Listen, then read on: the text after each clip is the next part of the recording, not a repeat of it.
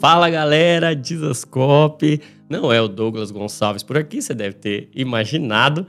Jonatas Leônio, conhecido carinhosamente aqui como Dr. Johnny do Divinamente. E você está aqui no Divinamente Podcast, no nosso segundo episódio. E por quê? Porque nós queremos aprender a pensar e a sentir como Cristo. Como é que a gente se relaciona com a nossa mente, com as nossas emoções a partir da mente de Cristo. E hoje nós vamos falar sobre cinco hábitos para organizar as suas emoções, a sua saúde emocional. Então, pega papel, pega caneta e vem com a gente para o podcast Divinamente. Emoções não são demônios, emoções são hormônios. As nossas emoções, elas comunicam valores importantes. E é interessante a gente pensar sobre emoções, porque todo mundo tem emoção o tempo todo, a gente está o tempo todo se emocionando. Mas a gente, por vezes, tem até dificuldade de definir o que é uma emoção. E a palavra original para emoção, no latim, é emovere, que quer dizer movimento. Ou seja, a emoção tem o propósito de nos colocar em movimento. Então é importante movimentar, é importante se emocionar. As emoções são como um motor que nos mobilizam, que nos movimentam. Mas elas são excelentes motores, mas péssimas motoristas. Nós precisamos guiá-las. E algo interessante sobre as emoções, e a gente vai usar hoje a parábola da dracma perdida como ponto de partida, como ponto de referencial para a gente entender e encontrar esses cinco hábitos para organizar as nossas emoções. Uma coisa importante, inclusive que a gente vê na parábola, você conhece a parábola, aquela mulher que tinha 10 dracmas e ela perdendo uma das, das dracmas, ela entra dentro de casa, ela acende a luz, ela varre, procura diligentemente até encontrá-la. E quando ela encontra, ela faz uma festa, ela celebra com as suas amigas e com as suas vizinhas. E olha que interessante, por que, que eu escolhi essa, essa parábola para explicar como a gente organiza as emoções? Porque emoção, e aí se você estiver anotando, anota isso aí. Emoção comunica valor.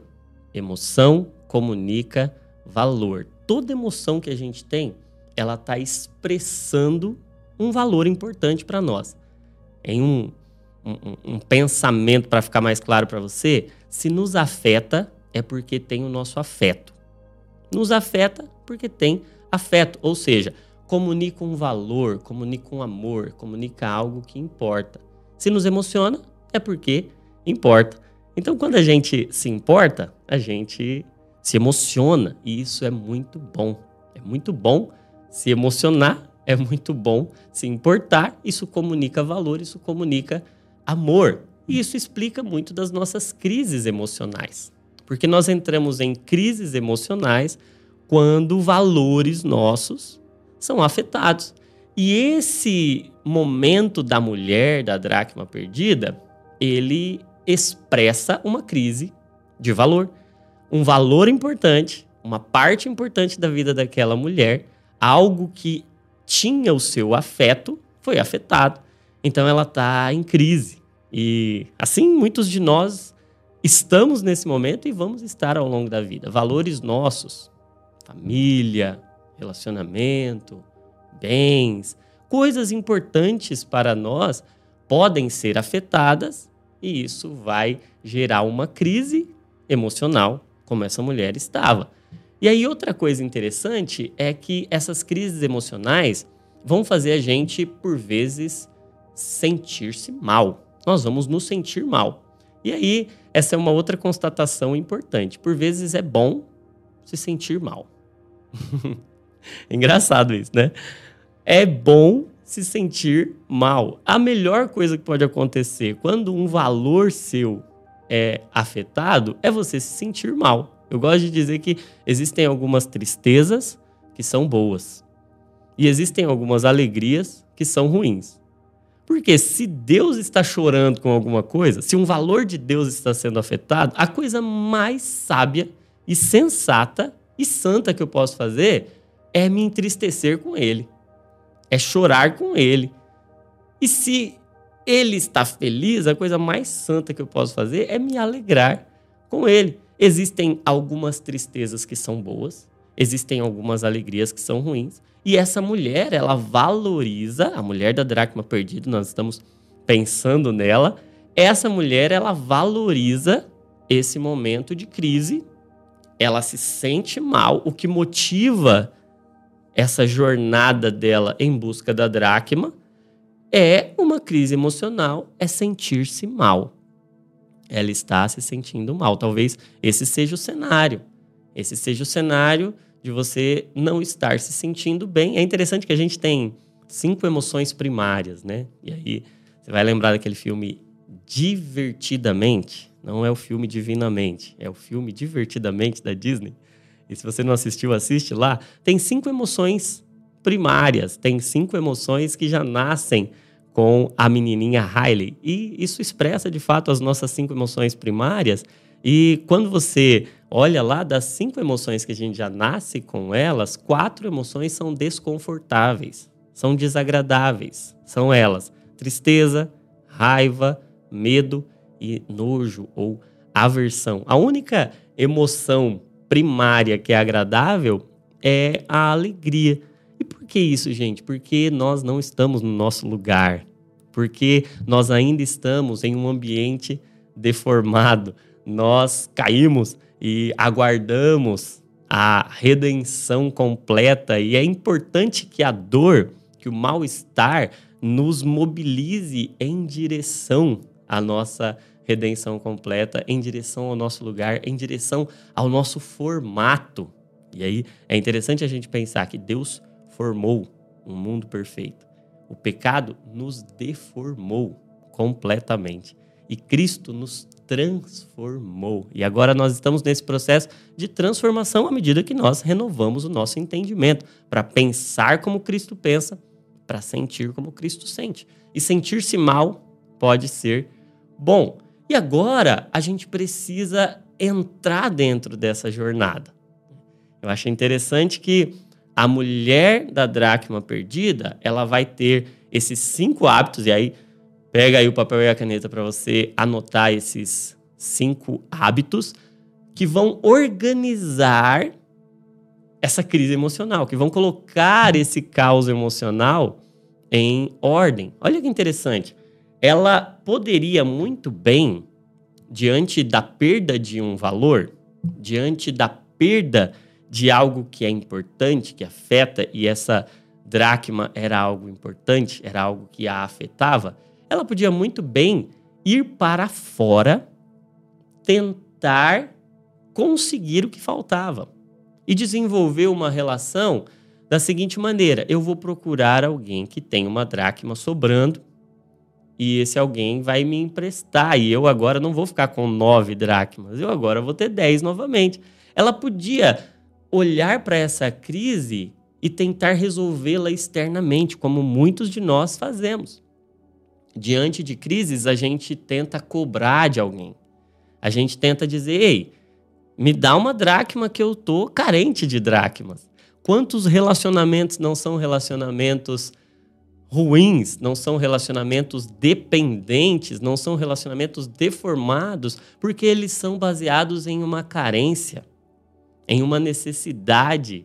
E aí você está faltando e você precisa de alguém que te preencha. E crises emocionais podem ser encaradas assim, como uma carência importante que faz aceitar e que faz buscar e cobrar de pessoas externamente. E aí a gente vive cobrando. Mas ela podia também agir de um outro jeito, ela podia cobrir. Ó, dois erros: cobrar ou cobrir. Ela podia cobrar de alguém, começar a culpar e viver nesse modelo vitimista. Ah, tiraram a minha dracma. Ah, acabaram com a minha vida. Roubaram de mim os meus valores. Ela podia cobrar ou ela podia cobrir. Ela podia simplesmente disfarçar, encontrar uma dracma fake, uma dracma que parecesse muito com uma dracma original, ela podia viver uma vida disfarçada. Ela podia ou cobrar de alguém, ela podia ou transferir essa responsabilidade, ela podia ou tentar encontrar essa dracma em alguém, ou ela podia tentar viver uma vida disfarçada, tentando olhar para isso de forma externa, tentando lidar com a crise a partir do lado de fora.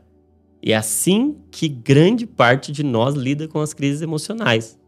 É pro lado de fora, é encontrando culpados. Desde Adão a gente está assim, né? A culpa é do Senhor que me deu a mulher. Então a culpa é de Deus e a culpa é da mulher. E aí a mulher, mais uma vitimista, e todos nós somos vitimistas fora do evangelho, porque todos nós temos uma culpa que a gente não sabe como lidar. E aí a mulher diz: Foi a serpente, ela me enganou e eu comi. Tentando cobrar de alguém, tentando olhar para a crise emocional a partir da perspectiva de fora. Mas vamos lá então.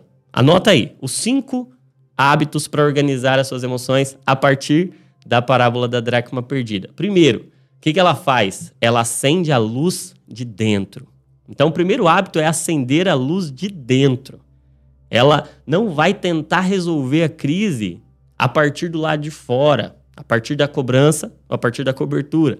Ela acende a luz de dentro da sua casa. E é interessante, gente, porque acender a luz não resolve nada. Acender a luz não resolve nenhum problema. Acender a luz revela os problemas. E eu, eu gosto muito do texto de Gênesis 1. Eu acho que se a Bíblia tivesse só o capítulo 1 de Gênesis, a gente já não tinha desculpa, a gente já tinha material suficiente. Porque Deus diz: haja luz. A terra era sem forma e vazia, ou seja, a terra estava desorganizada, caótica. E Deus agora mostra como é que ele preenche. E a mulher está em busca de um preenchimento. Como é que se preenche? Deus trabalha assim: haja luz. Primeiro, organiza, depois, preenche. E como é que Deus organiza? Acende a luz. Haja luz. A luz da palavra vem, e é interessante isso, porque se a luz não resolve, ela revela o problema, ela nos gera responsabilidade.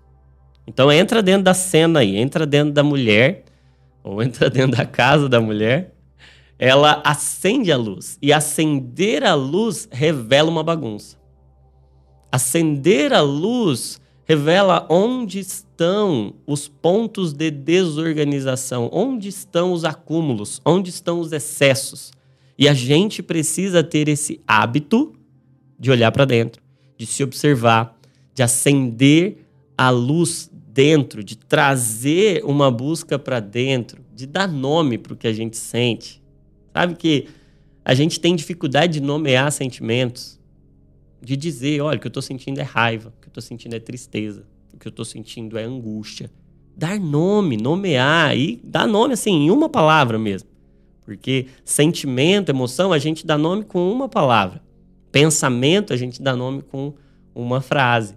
Mas é importante a gente acender essa luz de dentro e ter essa responsabilidade. Deus não trata o que não é exposto. Ah, quando o Senhor, o Senhor vai ressuscitar Lázaro, ele podia muito bem ter dito assim: Lázaro, passa por dentro dessa pedra e vem aqui para fora. Ou ele podia ter dito para pedra: pedra, rola para a direita, rola para lá, rola para cá. Mas ele responsabiliza os homens, a humanidade, para fazer o que é natural e diz: ei, precisa expor, a luz precisa chegar nesse ambiente. Eu preciso que vocês exponham. Eu preciso que vocês acendam a luz para dentro. E é importante a gente ter essa consciência. Acenda a luz de dentro. Quando você estiver em crise, pare de olhar para fora e comece a olhar para dentro. Olhe para dentro de você, acenda a luz e deixe Deus nomear o que está acontecendo aí dentro. Pare de esconder, pare de se esconder. Acenda a luz do porão. Abra todos os cômodos. Se conheça. Ah, eu gosto do, do que Agostinho de Hipona, pai da igreja, diz. Ele diz que os dois conhecimentos mais importantes que um homem pode ter são o conhecimento de Deus e o conhecimento dele mesmo. E esses dois conhecimentos funcionam em uma simbiose. Ele um potencializa o outro. Quanto mais eu conheço de Deus, mais eu posso conhecer de mim. Eu posso acender essa luz. Lâmpada para os meus pés é a tua palavra, luz para o meu caminho. Eu posso acender a luz. Eu não preciso ter medo do que eu vou encontrar. Eu não preciso ter medo do que tem dentro de mim. Eu posso olhar para minha vida, olhar para minha história. Esse é o primeiro hábito. Vamos para o segundo hábito. Tá entendendo aí? Coloca aí nos comentários. Eu estou entendendo. Vamos para o segundo, pro segundo hábito. O segundo hábito, e a gente pode ver isso na, na, na condução da mulher, ela passa o seu passado a limpo. Como que ela faz isso? Ela pega uma vassoura. Então ela acende a luz e ela agora pega uma vassoura e ela varre. E essa atitude de varrer é literalmente passar o passado a limpo. É limpar a sua história é fazer as pazes com o seu passado. Gente, quantos de nós estamos em crises emocionais porque nós não fizemos as pazes com o passado? Então, uma primeira razão pela qual a gente pode viver crises emocionais duradouras é porque a gente não tem o hábito de acender a luz para dentro, sim para fora. Uma segunda razão é a gente não passar o passado a limpo, é não varrer, e quando a gente não varre, quando a gente não se relaciona com o passado de forma a passá-lo a limpo, a literalmente varrer, limpar a nossa trajetória, a gente pode acumular coisa que não deveria estar acumulada. Varrer é tirar o acúmulo, varrer é deixar o passado para trás. E sabe o que eu acho mais importante dessa ideia de deixar o passado para trás é que o passado tem uma capacidade de, de nos roubar. Presta atenção nisso. A gente pode ser roubado pelo nosso passado, porque quando a gente está no passado, a gente não está no presente. E a nossa própria história pode nos roubar. Nós podemos ser roubados pelo passado. E esse passado pode ser tanto o passado ruim como o passado bom. Porque você conhece a história da mulher de Ló, que foi roubada pelo passado. Você com certeza deve ter alguns traumas e todos nós lidamos com alguns traumas que por vezes nos roubam do presente.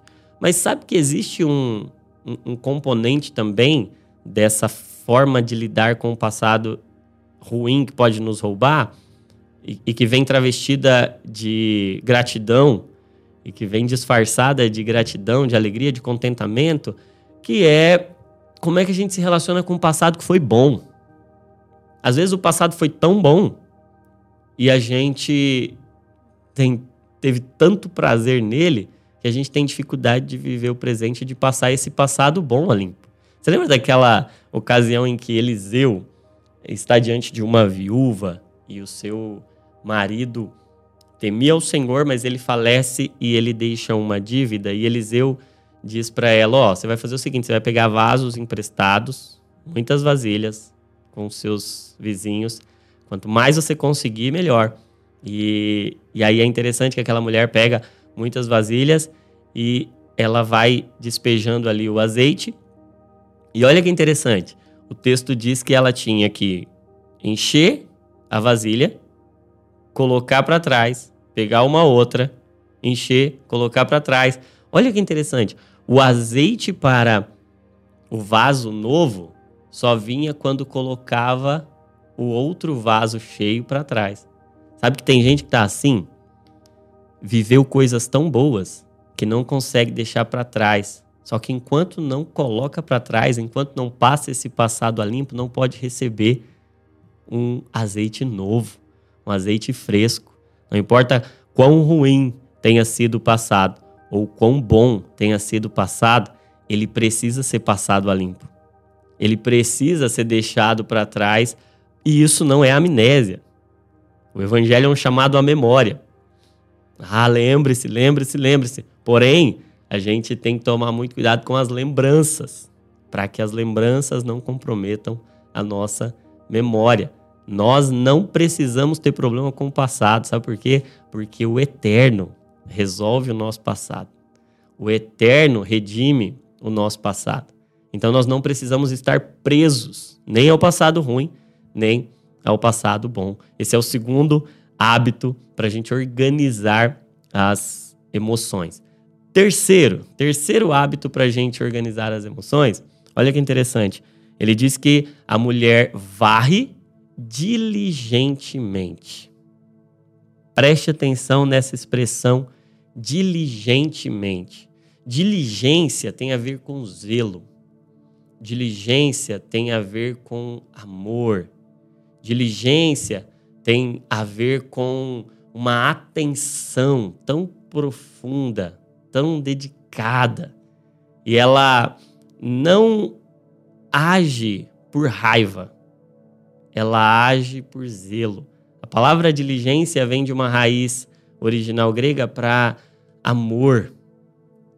Ela não está brigando, ela está amando. Ela está fazendo isso de forma diligente. Então, o terceiro hábito é ame o que Deus ama. Ame o que Deus ama. E quando eu digo ame o que Deus ama, eu estou dizendo que você precisa se amar. E aí, isso não é uma mensagem humanista, antropocêntrica, isso é uma mensagem do Evangelho. A coisa mais terrível que pode acontecer é você odiar o que Deus ama e você amar o que Deus odeia. A mulher está agindo em uma crise não movida pela raiva, mas movida pela diligência. Ela não entra em contato com o seu passado para brigar com o seu passado. Ela entra em contato com diligência de quem quer fazer as pazes. Então, se no segundo hábito a gente falou de fazer as pazes com o passado, o terceiro hábito a gente fala de fazer as pazes consigo mesmo. É uma atitude de reconciliação. A diligência tem a ver com zelo, tem a ver com amor, tem a ver com dedicação. E sabe o que eu percebo no consultório? Muitos irmãos sinceros, genuínos, mas que se relacionam consigo mesmo em clima de guerra. Uma autocrítica excessiva e um olhar sempre pessimista, sempre negativo, sempre repressivo. Uma atitude de guerra batalhando. E, gente, nós precisamos entender que, obviamente, nós fazemos guerra contra o pecado, mas nós não fazemos guerra contra a nossa alma. Nós não fazemos guerra contra nós mesmos porque isso é automutilação. Porque isso é tratar com desprezo o que Deus trata com diligência. Gente, é importante a gente entender o contexto e o pano de fundo dessa parábola. Essa parábola, nós já meditamos muitas vezes acerca dela, é uma única parábola com três histórias e o propósito dessa parábola é mostrar como Cristo se relaciona com o perdido. E nós, nessa história, somos as dracmas perdidas, que Cristo procura diligentemente até encontrar e revela uma atitude de amor. E aí eu quero dizer para você: não deixe de amar o que Cristo ama. Você precisa se olhar com outros olhos. Você precisa olhar no espelho e pedir ao Senhor a lente dele. Quando você olhar para você, você olhar através de Cristo. Porque nós temos um mediador. E esse mediador é um intermediário entre Deus e os homens. Então, o que a gente aprende é que Cristo tem que estar no meio de tudo. Nós temos que olhar para tudo através de Cristo, inclusive para mim mesmo. Eu tenho que me olhar não fazendo guerra, mas trazendo reconciliação. Fazer das minhas emoções não. E aí eu quero fazer uma ressalva. O livro Campo de Batalha da Mente, da Joyce Meyer, é maravilhoso, muito bom. Eu indico. Porém, é importante que a gente não faça da nossa mente apenas um campo de batalha. Que a batalha seja uma parte da nossa história, mas que mais do que um campo de batalha, que a nossa mente seja um jardim, um jardim de intimidade cultivado e guardado para o Senhor. E que a gente entre nesse lugar de reconciliação, de diligência. Nós não podemos ser negligentes com o, com o que o Senhor é diligente. Deus é diligente conosco.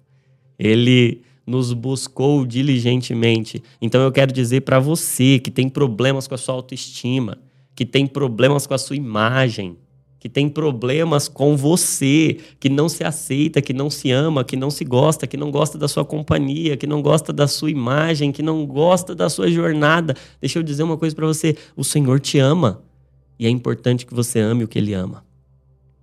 Isso é saúde mental, gente. Saúde mental é amar o que Deus ama. É pensar o que Cristo pensa. É sentir o que Cristo sente. É desejar o que Cristo deseja. Deus pode tudo o que quer. E Ele quis você. Olha como isso é lindo. Como isso é maravilhoso. Esse é o terceiro hábito da mulher que organiza as suas emoções. Então vamos, vamos recapitular aí. O primeiro hábito é acenda a luz de dentro. O segundo é passe o seu passado a limpo. O terceiro é ame o que Deus ama. Faça as pazes com você. O quarto hábito. O que, que essa mulher vai fazer? Essa mulher agora, ela vai varrer até encontrar. Sabe o que eu percebo nela? É que ela não desiste. E aí, qual é o quarto hábito? Anota aí se você estiver anotando. Não desista do que Deus não desistiu. Não desista do que Deus não desistiu. Como é que a gente organiza a nossa vida emocional? É não desistindo do que Deus não desiste. E aí, gente, eu sei que alguns de nós nesse momento, como eu já vivi um momento assim, olham para o futuro e não veem saída. E são tomados por um sentimento de desespero, são tomados por um sentimento de desesperança, são tomados por um sentimento de desamparo e não veem, e tudo que se tem no coração é uma vontade imensa de desistir de tudo. Gente, essa história é sobre Cristo e Cristo não desistiu de nós até encontrar. E eu quero dizer a você que tem vivido em crise com as suas emoções, não desista do que Deus não desistiu. Não desista. Não tome atitudes definitivas baseadas em sentimentos transitórios. Isso vai passar. Ah, é um momento de crise, como essa mulher vivia, mas há uma chave aqui, ela não desiste até encontrar. Se você quer aprender a organizar as suas emoções, não desista do que Deus não desistiu. Não desista do que Deus não desiste. Ele não desistiu de você. Ele não desistiu do seu casamento. Ele não desistiu da sua saúde. Ele não desiste. E você agora pode alinhar o seu coração ao dele e não desistir do que ele não desiste. Esse é o quarto hábito. Ah, eu sei que alguns dos meus irmãos que estão assistindo esse vídeo agora, e esse pode ser você, talvez tenham pensado e tenha passado pelo seu coração: eu cansei, chega, eu vou desistir. Mas o que a gente aprende com essa parábola é não desista. Não desista do que Deus não desistiu. Ele varre diligentemente até encontrar. E o quinto, o quinto hábito para você organizar as suas emoções. A mulher encontra. E quando ela encontra, ah, ela achou o valor. Lembra que as emoções comunicam valores que estão sendo afetados ou afirmados? Ela achou. E agora, quando ela acha, ela se alegra. Ela entra em um ambiente emocional agora positivo, alegre. Ela está satisfeita, ela está feliz, ela encontrou o valor. E é essa a nossa busca, é encontrar o que está perdido, é preencher. Olha como é lindo. Deus trabalha assim, organiza primeiro, que preenche depois. Olha só. Lembra do Gênesis? O que, que Deus fez antes de encher a terra? Ele organizou a terra. Primeiro, ele acendeu a luz, ele começou a separar as coisas, separar a, o dia da noite, separar a porção seca da porção molhada, as águas de cima das águas de baixo. Ele separou. Depois que ele organizou, aí ele preencheu. É assim que Deus vai fazer. Tem gente que está achando que primeiro Deus vai preencher, depois vai organizar. E aí a gente está vivendo nessa carência, vivendo nessa necessidade de algo que venha de fora, achando que Deus vai preencher primeiro, para depois organizar a nossa vida interior. Não. Primeiro organiza, depois preenche. Quando você menos esperar, enquanto você está ali agindo por diligência, não por guerra, não fazendo guerra contra você, não brigando com você e aumentando a sua ansiedade, aumentando o seu sofrimento, mas em uma atitude zelosa, diligente, de reconciliação, passando seu passado a limpo, aprendendo a se relacionar com você a partir de uma perspectiva divina, com a mente de Cristo. Quando você faz isso, vai aparecer. Vai achar. E aí, gente, o que, que ela faz quando ela recebe? Ela fecha a ferida. Fecha o buraco. Fecha aquele vazio. Ela agora coloca lá. Agora eu tenho 10 dracmas de novo. Mas o quinto hábito é feche as feridas, não o coração. Feche suas feridas, não feche seu coração. Porque essa mulher podia muito bem ter dito assim: agora que eu achei, nunca mais ninguém entra dentro da minha casa. eu perdi dentro de casa. Então, sabe aquela história? Cachorro picado de cobra tem medo de linguiça? Ninguém mais entra na minha casa. Agora ninguém mais pisa aqui. Agora minha casa está interditada. Se alguém quiser me ver, vai ser lá fora. Mas eu não vou perder de novo. Eu perdi foi aqui dentro. Então agora ninguém mais pisa. Ah, gente, quantos de nós estão assim? Vivendo pelo medo, escravizados pelos traumas. Eu perdi aqui, então agora não mais. Ah, eu me relacionei, eu confiei e olha o que aconteceu. Olha o tanto que eu sofri porque eu confiei, porque eu me relacionei, porque eu trouxe amigas para dentro de casa. Eu trouxe amigas para dentro de casa, eu trouxe vizinhas para dentro de casa e olha o estresse que me gerou. Então agora ninguém entra mais. Então agora eu não vou mais me abrir o meu coração agora vai ficar fechado. Gente, quantos de nós estamos com o coração fechado? Por causa das feridas. Mas hoje o Senhor está dizendo: feche as feridas, mas não o coração. O Senhor está te abrindo novamente. Deixa eu dizer uma coisa para você: o Senhor quer fechar as suas feridas hoje e quer abrir o seu coração de novo. Ah, você que está traumatizado, traumatizada e não consegue mais se relacionar, não consegue mais confiar, não consegue mais ir para a igreja, não consegue mais confiar nos irmãos, não consegue mais abrir a sua casa, não consegue se abrir para relacionamento, deixa eu dizer, feche a ferida e abra o coração. O Senhor está abrindo corações. O Senhor está chamando pessoas para a mesa novamente. A mesa cura a parte mais importante da cura e da organização emocional dessa mulher, mais do que achar o valor perdido, é abrir a casa novamente. Porque o mundo é curado na mesa. Porque o mundo é curado nos relacionamentos.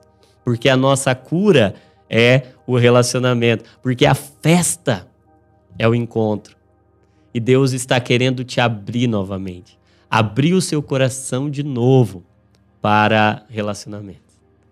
Ele quer fechar suas feridas e abrir seu coração. Abre e traz de novo gente para dentro do seu coração. O Senhor quer desentulhar o seu coração, tirar os traumas, tirar a sujeira, tirar as marcas que te travam, que te paralisam, fazer com que a festa aconteça novamente. Há uma celebração para acontecer, há uma festa para acontecer, mas isso só se você abrir seu coração. Se você não deixar que a ferida te defina. A ferida continua ali como uma lembrança. Eu sei, eu sei o que aconteceu. Eu sei o que eu passei. Eu valorizo a minha história. O meu passado me construiu de alguma forma, mas o meu passado não me define ou não define o meu eterno. Eu agora posso abrir de novo o meu coração. Eu posso me abrir para uma outra festa. Ah, quando a gente entra nessa jornada em busca do valor, em busca do que Deus quer iluminar dentro de nós, nós vamos organizar melhor as nossas emoções. Então, ó, cinco hábitos para você organizar as suas emoções. Acenda a luz de dentro. Passe o seu passado a limpa. Passe o seu passado a limpo. Ah, o, o terceiro hábito, você vai agora amar o que Deus ama. O quarto, não desista do que Deus não desistiu. E o quinto, feche as feridas, mas abra o coração. Eu tenho certeza que essa mensagem pode fazer profundas mudanças no seu coração. E se você crê nisso também, eu vou pedir para você para compartilhar essa mensagem. Eu tenho certeza que essa mensagem vai chegar em corações de pessoas que estavam desesperadas, achando que o único caminho era desistir. Mas não vai, porque vai amar o que Deus ama e não vai desistir do que Deus não desistiu. Não se esqueça, não se esqueça que você é uma cópia de Cristo e que toda emoção é um convite para oração e que saúde emocional é isso, é pensar o que Cristo está pensando e sentir o que Cristo está sentindo. Esse podcast é editado por Colina Áudio Produtora.